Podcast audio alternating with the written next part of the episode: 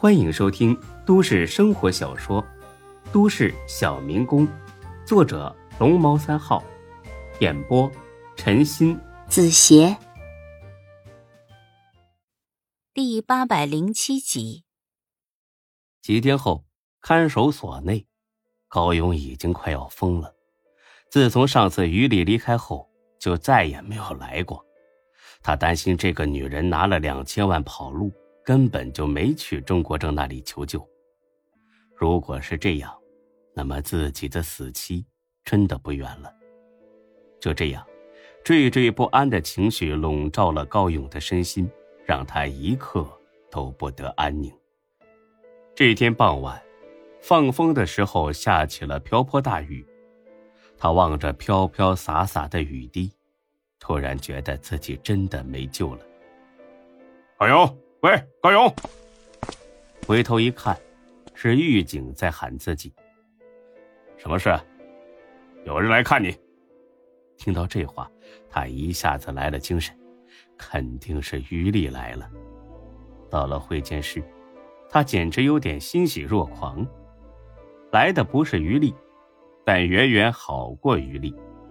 来者是钟国正。钟国正这个时候。能亲自来见自己，那么肯定是想出办法了，有救了。若不是场合不对，高勇都想直接跪下磕头。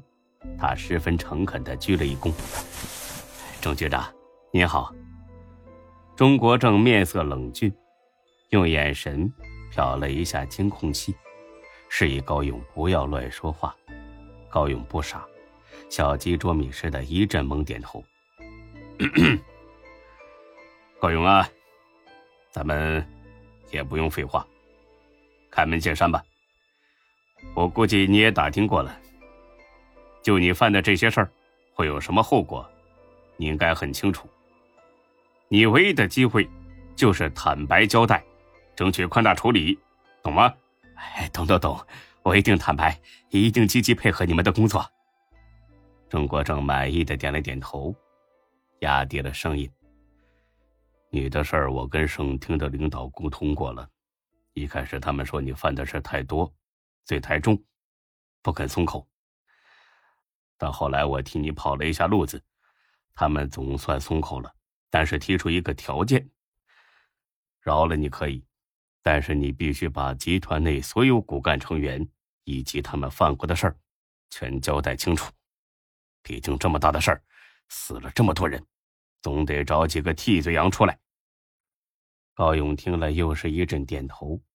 这次倒不是敷衍钟国正，而是他自己也早就有这个打算。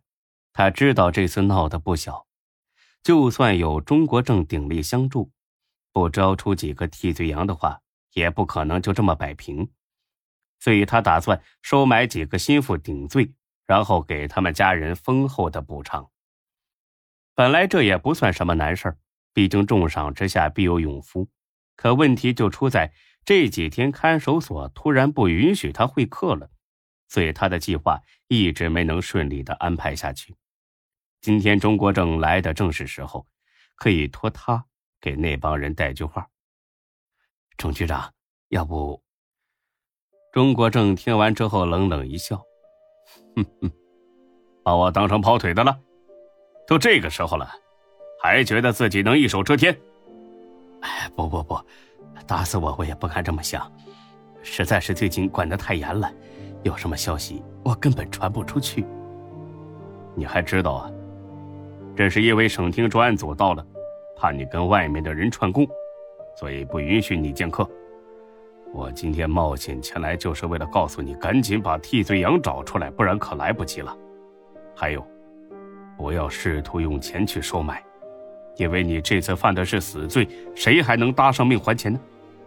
那那我怎么办呢？把你们集团骨干成员列出来，把他们犯过的事儿也交代清楚。然后呢，我挑几个合适的，直接把你顶下来。那他们要是不肯答应呢？哼，到时候由不得他们，我自有办法。看着钟国正一脸奸诈的样，高勇信了。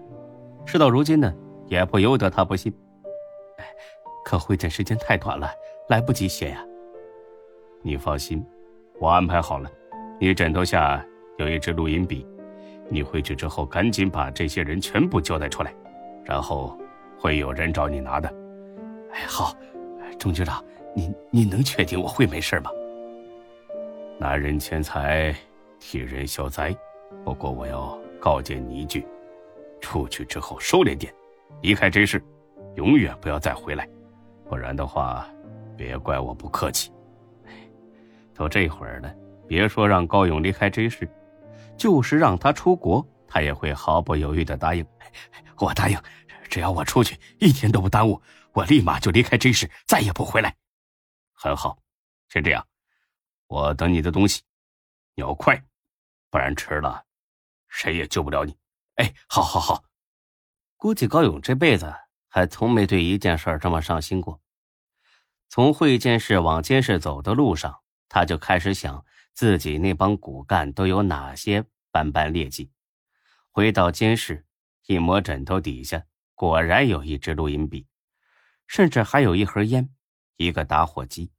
他不禁在心里感慨：钟国正真的是个好人，竟然想的这么周到。虽说自己花了钱，但是花的值了。他一刻不敢耽误，打开录音笔，慢慢的说了起来。第二天一大早，钟国正这个好人又在干什么呢？他听完了录音笔的内容，亲自去了高勇的公司，把这些高层召集起来之后，他呵呵的笑了。呵呵呵呃，各位应该知道我为什么请你们来开会吧？这些人面面相觑，各怀鬼胎。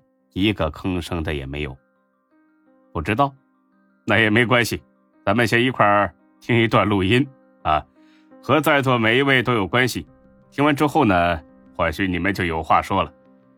差不多半个小时吧，这录音才放完。再看这帮人，额头上没有一个不冒汗的，一个比一个激动。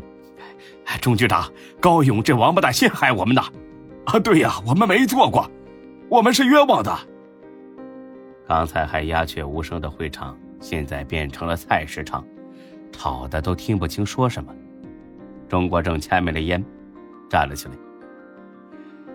这些话呢，或许是真的，或许是假的，我会查清楚的。今天告诉诸位，就是想让你们呢证明自己的清白。哦，对了，为了保险起见呢，我已经通知相关部门。冻结了你们的银行存款，不过大家不要担心啊，待问题查清楚之后，这些钱呢会一分不少的还给你们。好了，那我先走了，如果有什么线索，随时可以联系我。钟国正走了，这群人却一个没走。沉默了几秒钟，一个副总站起来拍了一下桌子：“擦，高勇这王八蛋，在座的谁不是按他的吩咐行事啊？”数钱的时候没想起我们，出了事儿，想起我们来了。哼，他不仁，就别怪我们不义。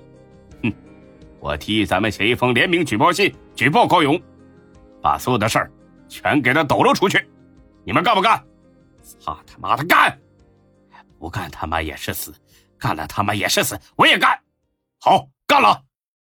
本集播讲完毕，谢谢您的收听，欢迎关注主播更多作品。